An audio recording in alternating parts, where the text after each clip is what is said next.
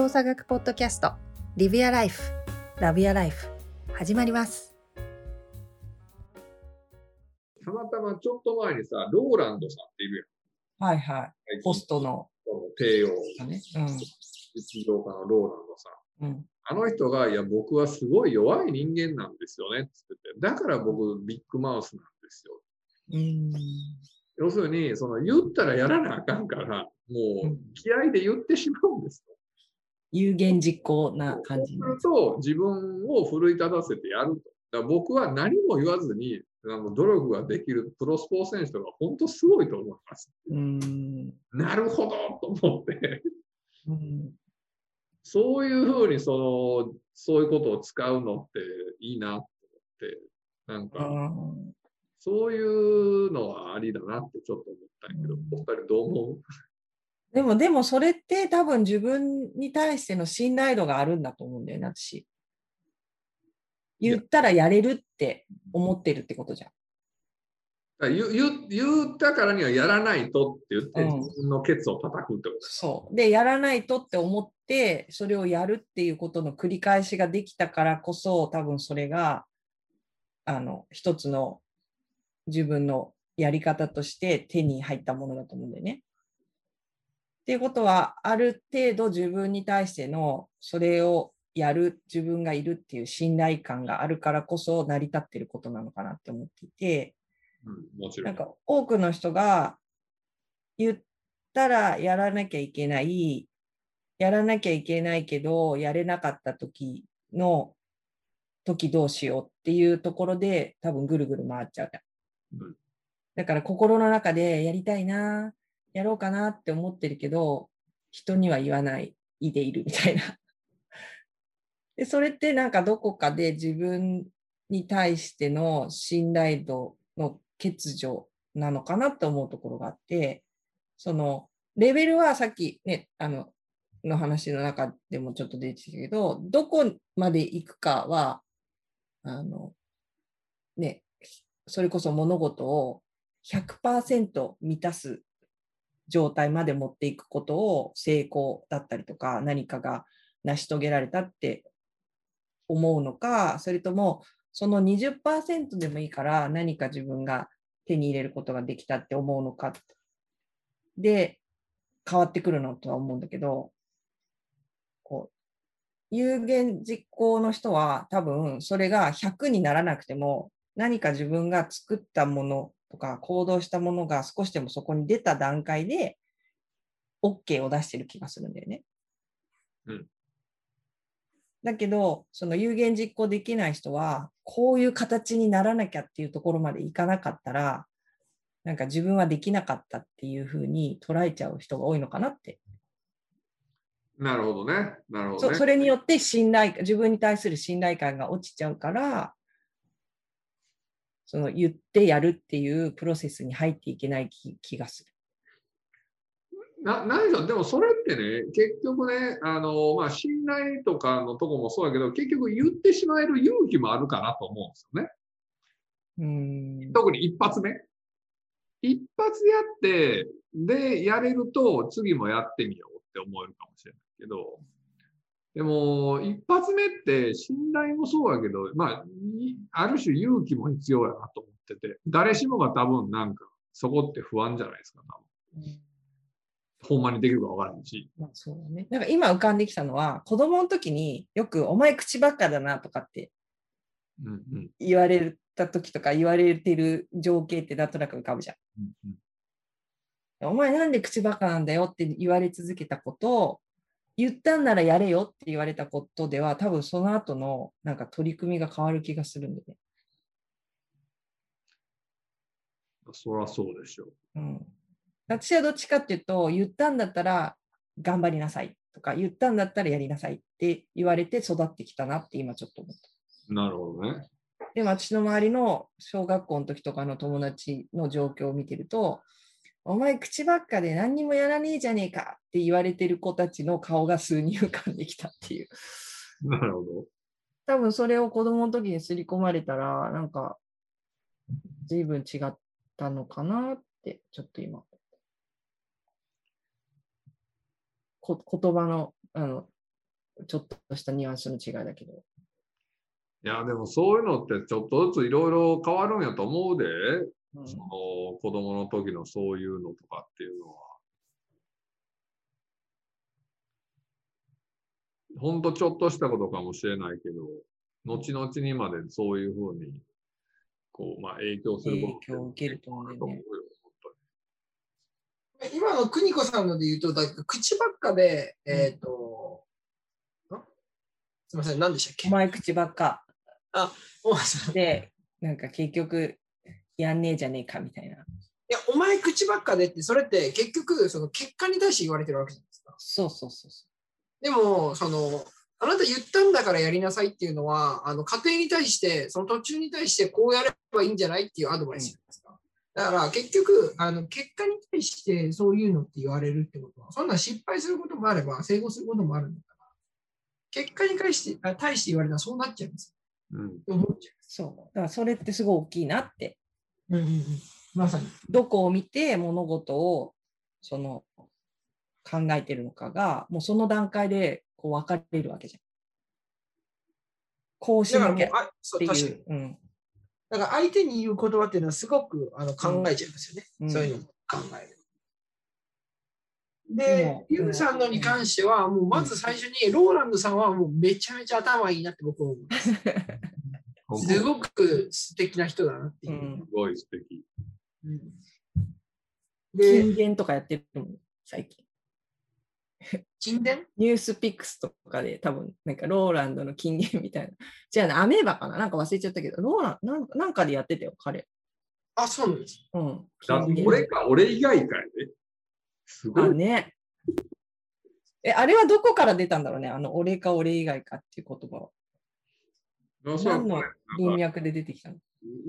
本の題名かな。ああ、そうなんだ。うんまあでも、総じて、あの、自分の結局、自分が生きていく上で、その自分の周りの環境を整える力がすごい高いなっていうふうに思います。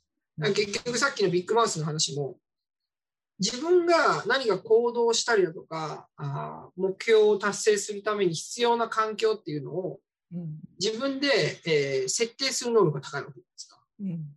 自分はあのこうすれば、こういう状況を作れば、あ自分はあの嫌がようでも行動するだろうっていう状況がローダンローランドさんの場合は、うんまあ、ビッグマウスになって、何か先にそれを言っちゃって、もう何が何でも自分はやらなきゃいけないっていう状況を作るっていうことだと思うんですよ。うん。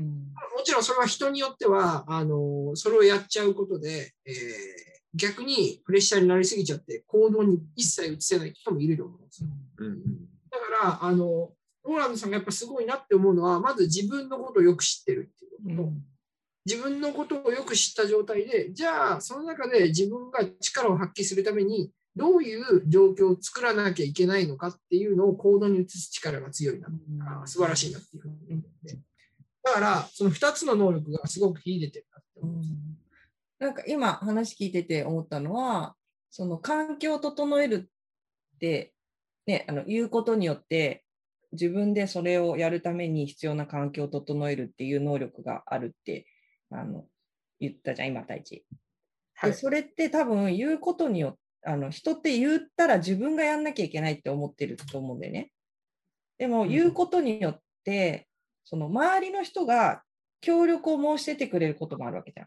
うんうんあ、なんか、あ、そんなことやりたいの？って、じゃあさ、ちょっとさ、こんなこともあるよとか、情報をくれたりとか、あ、こんな人に会ったら？とか、こんな、こんな感じのものあるらしいよとかって言って、それを言うことによって、自分がやらなくても、自分のところに周りの協力者が何かをもたらしてくれることも、もう環境じゃん。うんだから、その、言ってみる、言ってみちゃったらっていうのはきっとそういうことなのかなと思っていて、うんうん言ったら何かがスタートする。誰かが何かをそこにもたらしてくれる可能性も、その場になっていくのかなって今、太一の話聞いてちょっと思った。いや、今の太一のその自分で自分の環境を整える能力ってすごい、すごい面白い視点です。名言だね。名言じゃない？これは。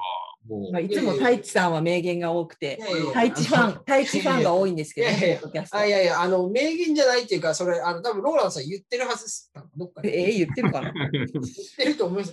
いや、だから単純に、なんていうんですかね、あの、やっぱそういう能力が、なんていうんなんていうんだろうな、総じていろんな、あの、一般的にすごく自分の人生楽しんでるなっていう人は、うん。そういう能力はみんな高い気がしますけどね。うん環境を整えていく能力。そう、自分のポジションが分かってて、例えばあるコミュニティの中での自分のポジションが分かってて、えーじゃあ自分はあこういうことをしていかなきゃいけないとか、自分のはこういうことをしたいって言ったときに、じゃあそのポジションを利用して周りの状況を変えていくとか、作っていく能力がすごく高いな。うん。いや、本当。いや、なんかそれって面白いなと思って、あのーだからよくさっき邦子さんも言ってたけど、ひとまず言ってごらんよみたいなのってあるやん。ひとまず口にしたら物事は現実化していくよみたいな。うん。まさにその自らその環境に対する働きかけみたいなところであって、いや、なんかそれは、そういう視点で物を見るとまたすごい面白いなと思って、うんちょっと勉強になったわ、ほんまに。うん今の太一語録を年末ぐらいまでに作らないとね。今までの全部こう聞き返して。逆に言うとさ、その、太一と邦子さんはさ、その、自分で、その自分が、まあ、そういうの環境を作るっていうことで、なんかやったこととか、やってることとかってあんの？例えばさっきのカフェに行くなんかもそうやん、多分。ああ日常で言ったらしょっちゅうあるよね。その自分がそのスイッチが入るための環境に行く。うんうんうん。まあ、私とかだったら、あの、こうお線香を炊いたりとかするのは、必ずこうデスクに座る前とか、あの、にすることもあるし、で、まあ、2階の普段のデスクで仕事してて行き詰まったら、他の場所に移動して、まあ、見えるものを変えたり、空気を変えてっていうのは、自分がこれをやるにはどこに行ったら一番快適にできるかなっていうので移動したりとかするし、もううちの中で無理と思ったら、あの庭に出ることもあれば、まあ、それこそ本当カフェに車で行ってカフェでどっかで仕事したりとかっていうのは、まあ、それはもう日常茶飯事であるかな。うん大地は？そうですね。あの、もう僕何回も同じ話してるんであれなんですけど、あの、結局結論から言うと、あの、僕は誰かすごく頑張ってる人とかすげえなって思う人を見ると、僕にとってかっこいい人に、かっこいい人を見たり、かっこいい人に会ったりすると、勝手に自分の気持ちが整うんですね。それは、あの、単純に僕、島出身なんですけど、ずっとそれは結構あの、前までコンプレックスで、あのあなたは島出身なんだから。っていうのをずっと言われてたっていうのもあったりするんですけど、まあ、あの、断るごとに。だから、自分にとっても、その、ドッカンドッカン系の映画を見るとかっていうのもそうなんですけど、うん僕は自分にとってのヒーローが欲しいんですよ。うんなるほど。あの、自分にとってかっこいい人を見ると、勝手に自分も、自分もやんなきゃって思っちゃえるタイプなんですよ。だから、あの、やっぱ人にかっこいいって思う人に会うんですよね。そういう時は。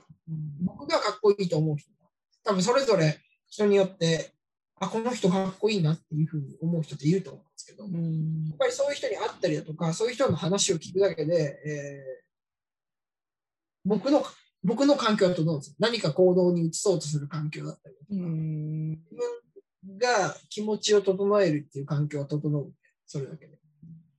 やっぱそこかなっていうふうに思います。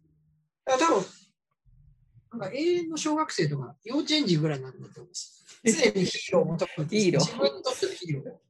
うんなるほどね自分がヒーローになろうっていう感じではないんだ。あ、なんないですね、一切。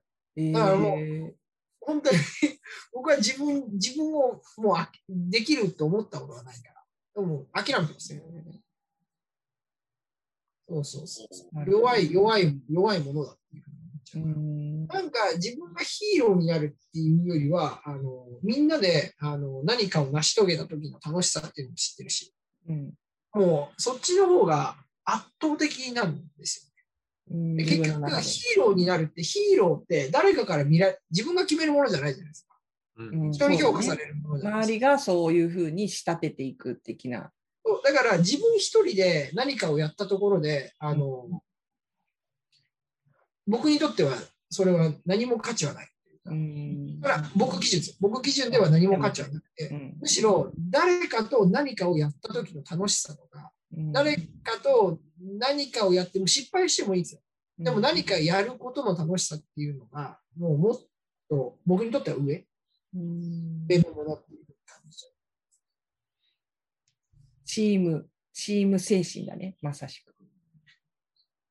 チーム、としてみんなで、あの、みんなの力を相乗効果で、各々の力を最大限に発揮して、一人ではできないところまで到達するっていうことに喜びを感じそう何でもいいですよ、別に。全然掃除とかでいいし。うん。で、あの、部屋の中が一人じゃなくてみんなでやって部屋の中が綺麗になったりとか、いろいろすれば、もうそんなの全然いいですよ。小さいことで。やっぱりでもそそういう方が、まあ、僕には合ってるっていう。そのなんかじ我々がその一人で何かをやるよりもその他人とやった方がより大きな喜びを感じれるっていうのはこれはやっぱり人っていう生物種の本能なんかなうん。こうそそういうふうにできてるんじゃないのかなと俺は思ったりするんだけどうん。そうかもしれないですね。うん。まあだからそっちの方が生存の確率高くないって、あのちょっとめちゃめちゃ広い言いましたけど、うん。そうそう、まさにそうそう、その通りで。なんか我々って、要するに動動物全体で言うと、一人個体で言うと、まあ、超弱っちいわけじゃない？うん。でもそれが結局主として、みんなで中、力合わせた方が、そうなるよね、みたいな。うんの方が楽しいっていうことをちゃんと埋め込んでるから、特にまあ社会性みたいなところっていうところにつながってるっていうのはあるのかなっていうのはちょっと今思ったかな。ね、だから、なんだろう、今なんか浮かんだのは、えっと、何、ね、ネットでゲームやるやつ、なんていうんだっけ、e, e スポーツ。あれですら別に一人じゃなくてチーム戦じゃん、結構。うんうんもうあんなデジタルの世界で一人でできるじゃんって思うけど、でもチームスポーツにし仕立てるところが面白いなって今思ったんだよね。結局その一人じゃなくてみんなでやることのん何か人間が持っている本能的なものがその e スポーツっていうすごく人工的なものの中にも反映されてるのかなって今話を聞いてちょっと思ったんでね。ちょっともうあれはもうあれですね。世界観がもう、ちょっともそうなんだようすすごい、いや、世界観がすごいっていうのは、その、うん。話全然飛びますけど、そのあ、全然いいよ。今までその、会ってとか、うん直接会ってとかって、そのうん物理的な世界で、うんえー何かを楽しむが常識だったわけじゃないですか。うん。もうそこから、もうあの、別にその、ある空間には一人いいわけです。で、ネットという空間の中で、誰かと何かを一緒に作業するわけなういですか。ん。なんかもうね、すごいなと、単純に、ものすごく語彙力がないんですけど、世界観があの違いすぎて、うん、でも違う空間と違う場所と違う、なんだろう、環境にいても、その暑さだったりとか悔しさは一緒に経験してるってことだもんね。うん、そうそうそう。つながれるってことやね。つながれるっていう。で、つながりたいっていうことなわけじゃん、結局は。うんそう人間。であのスポーツで有名な IMG アカデミーとかも、うんうん。確かあそこ e スポーツもやり始めてます。えやっぱりお金がすごく動くんで、e スポーツは。そうだね。今一番お金が動くエリアだもんね。やっぱりそこだからこそやっちゃいますよ、ビジネス的に。うん。でもなんかその世界観が違うっていうのは、ほんまにそうなんやろね。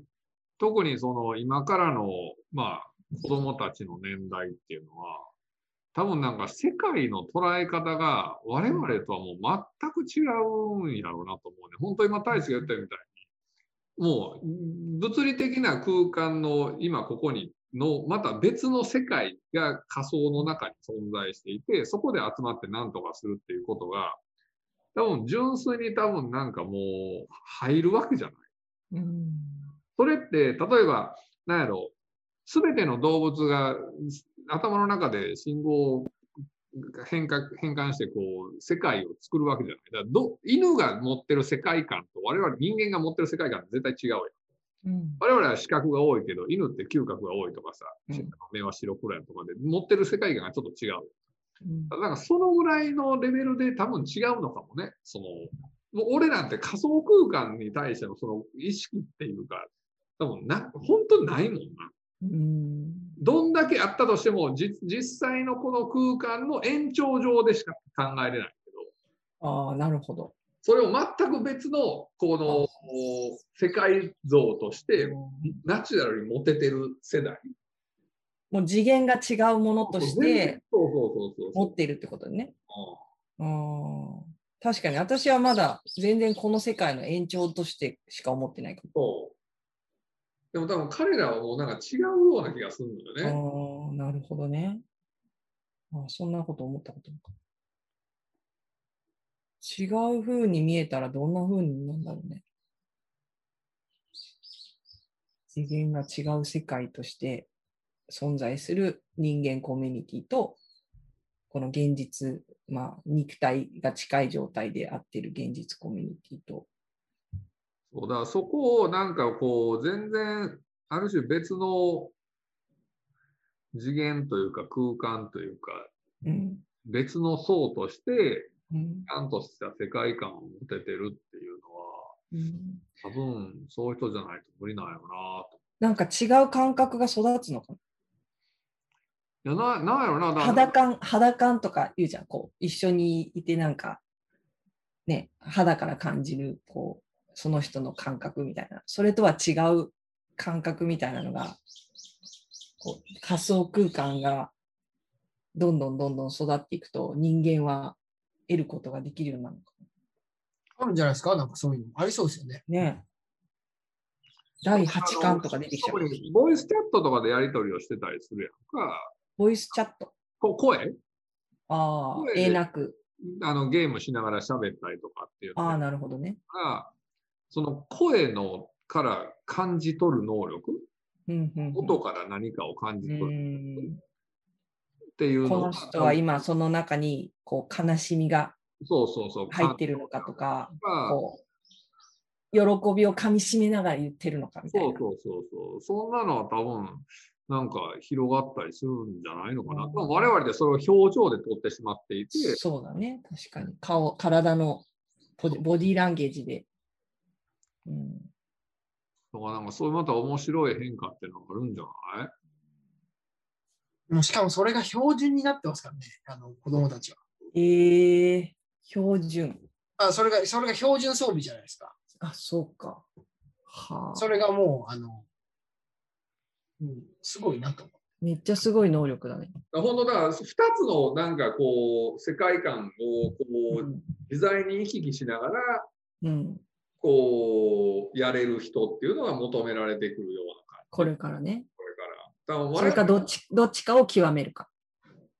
どうなんやろな、多分どっちかを極めるかっていう形にもなるんかな。多分我々なんかはどうあがいても多分この物理的な空間の中でのがベースにあって、で、そこにまあお邪魔するみたいな。でも、こうんう自由自在にこう、にはいかへんから、うんこれが標準になるっていうのは、ほんまに、なんていうか、本当の意味でのデジタルネイティブというか、うんそういうのにはなるんじゃない？ってことは時代はまあ多様性、ね、性的な部分も含めて多様性って言われてるけど、そういう生きる世界の多様性も出てくるってことだよね。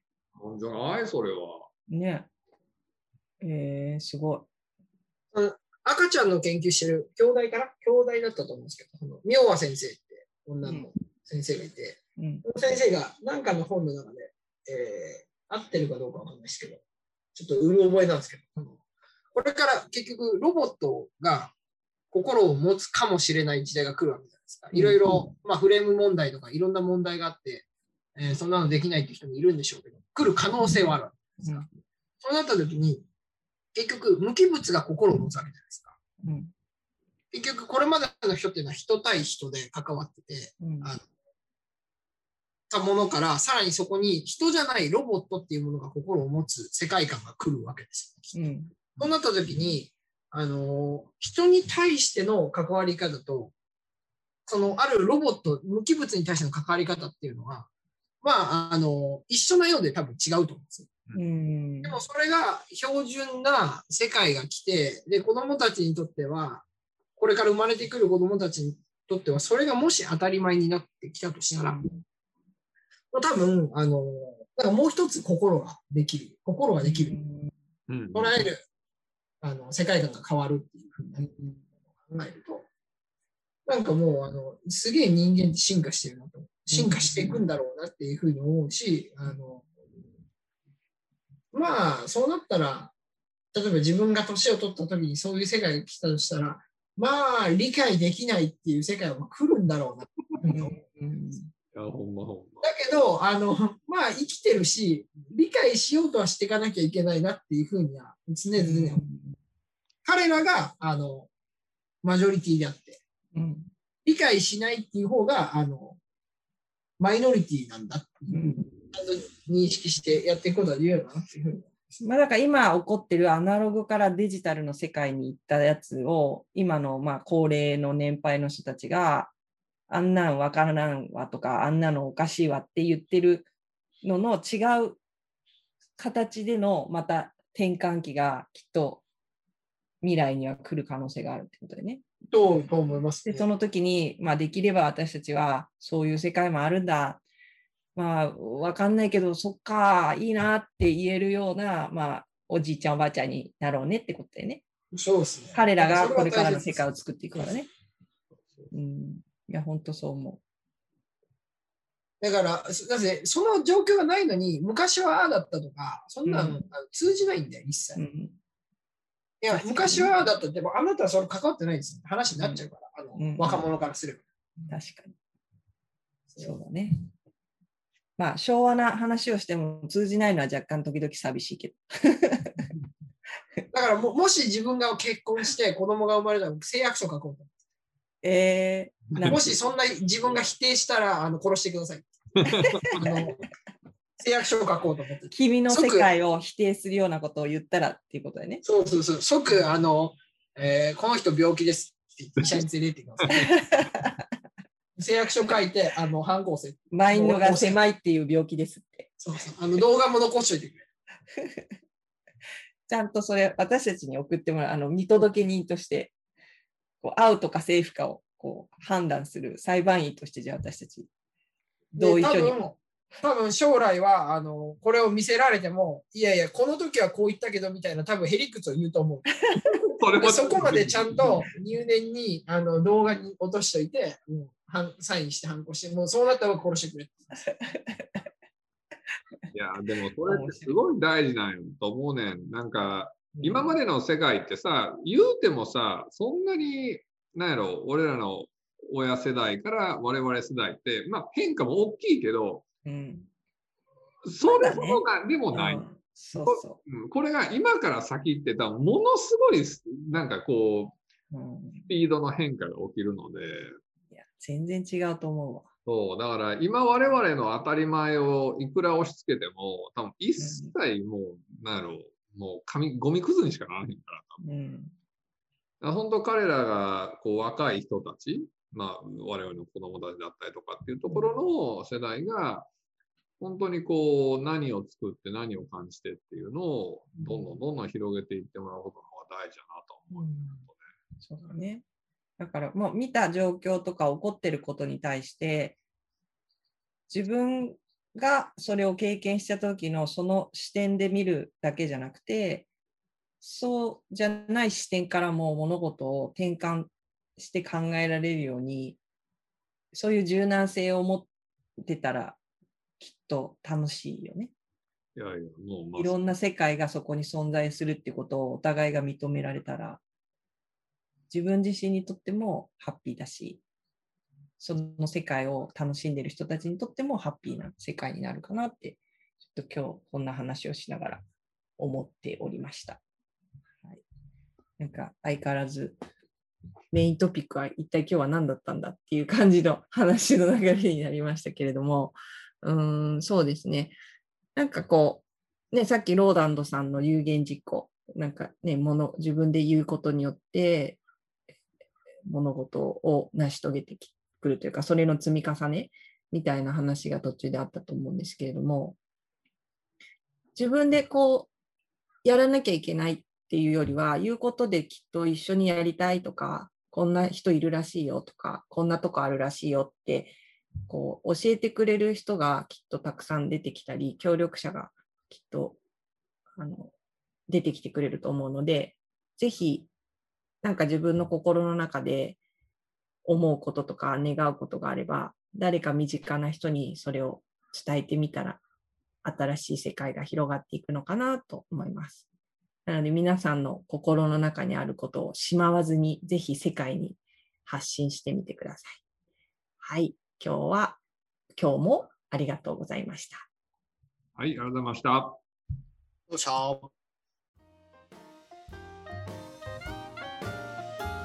今日もありがとうございました。また次回「リビアライフ」。